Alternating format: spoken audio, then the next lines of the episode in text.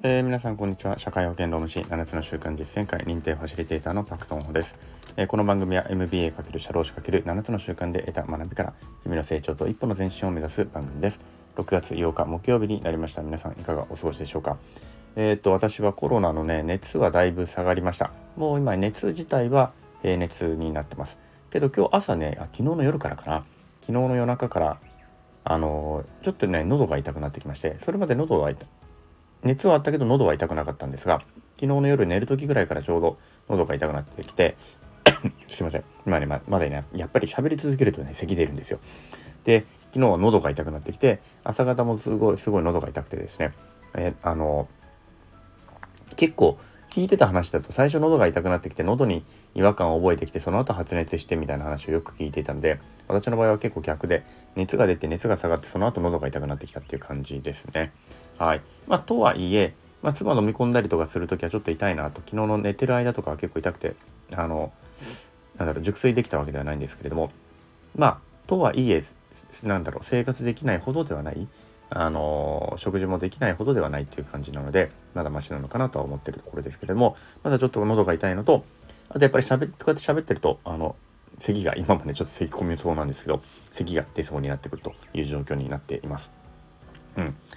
そんな感じかな今ねコロナで言うと。食欲は朝はやっぱりね固形物食べる食欲はあんまりなかったので今日の朝も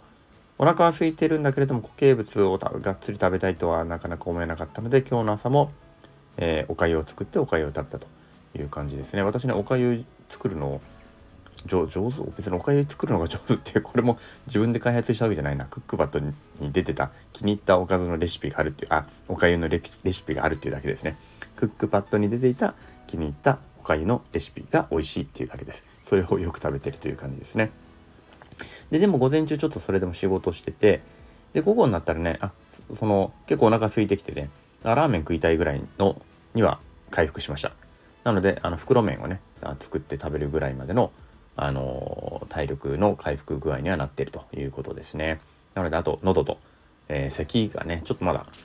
そう、あの、ちょっとやっぱりまだ喋ってると、こんな感じで咳が出てきしまうというところであります。ちょっとお聞き苦しくて申し訳ありません。はい。で、今日はですね、えっと、何を話そうかなと思ってるんですけども、まあ、ちょっと今日家でずっと仕事をしながら、えー、まあ、基本的には事務所のそのスタッフの方々とはチャットワークとかでのやり取りをしたりとかあと LINE の公式アカウントでお客様とのやり取りとかもよくしているので、まあ、そこのやり取りとかをですねあのずっと自分もやったりとかスタッフがやってるのを、まあ、あの見ていたりとかっていう感じで確認をしていたりとかしていたんですけれどもちょっとね一つだけちょっと今日思ったのがえー、っとまあ弊社のちょっとねスタッフのそのやり取りを見ていてクロージングっていうのがちょっとできていないなっていうのがちょっと思いました。というのは、お客様とのやり取りで、例えば資料をお送りいただいた、ね、今ちょうど労働保険の年度更新っていう時期なので、いろいろね、給与のあの資料とかたくさん送ってもらうんですよ。で、えっ、ー、と、送りましたけど、これで大丈夫ですか？みたいな感じで、あの、お客様からのお問い合わせが来たりとかすると。でそこでうちのスタッフの子がね、あの、ありがとうございます。確認します。っていうふうに返信をすると。で、そこで止まっちゃうんですね。確認します。で、止まってしまう。で、本人は多分これ、うちのそのスタッフの側は、これで最後もうおしまいだと思ってる。どう、どうやらそれでおしまいだと思っている感じなわけです。ね、あとはもうこちらで確認して言っておきますんでぐらいの話で思ってると。でも相手の立場からだってみると確認しますって言っただけなのでその書類が本当にそれで良かったのかそのデータで良かったのかどうなのかっていうのは大丈夫ですって一言をいただかないと、これ、この会話終わんないわけですよね。これがクロージングですよね。この会話のやり取りのね。このクロージングを相手は多分待ってるはずなんだけれども、うちの事務所のスタッフは、もう終わったものだと思ってる。で、ここにコミュニケーションのギャップが生まれているわけですよね。でこれはやっぱり良くないなと。何でもですね、コミュニケーションを取る時のこのクロージングっていうのをしっかりしなければいけないっていうのをちょっと今日あの思った次第です。まあもちろんこれはね私は裏であのそれを見ていたので裏であのまた別途ね連絡をしてあのちゃんとクロージングしてくださいってことで確認して OK なら OK というふうにちゃんと送ってあげてくださいってことであの指示をしてそういうふうにまあ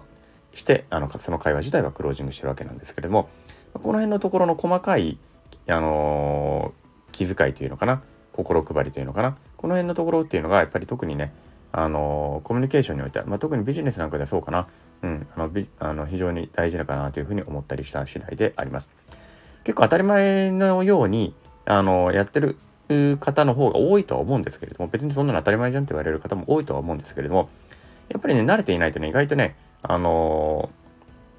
まあ別にこれで分かってくれてるよね的な前提で終わらしちゃってる場合が少なからずあると思うのでこの辺はやっぱりね気をつけていただいた方がいいのかなというふうに思った次第であります。まあいただいた方がいいのかなっていうか、うちの事務所の話なんでね、うちの事務所が気をつける、うちが気をつけると話なんですけれども、あの、これから気をつけていきたいなというふうに思った次第であります。はい。ということでですね、えー、今日はコミュニケーションのクロージングという話をしてみました。もうちょっとまとめたらね、えー、もう少し体系的なお話をしてみたいと思います。ちょっとこれ以上喋るのは今日はしんどいので、ここで終わらせたいと思います。それでは、えー、今日は以上になります。昨日より今日、今日より明日、えー、一日一歩ずつでも成長し、みんなでより良い世界を作っていきましょう。それでは、さようなら。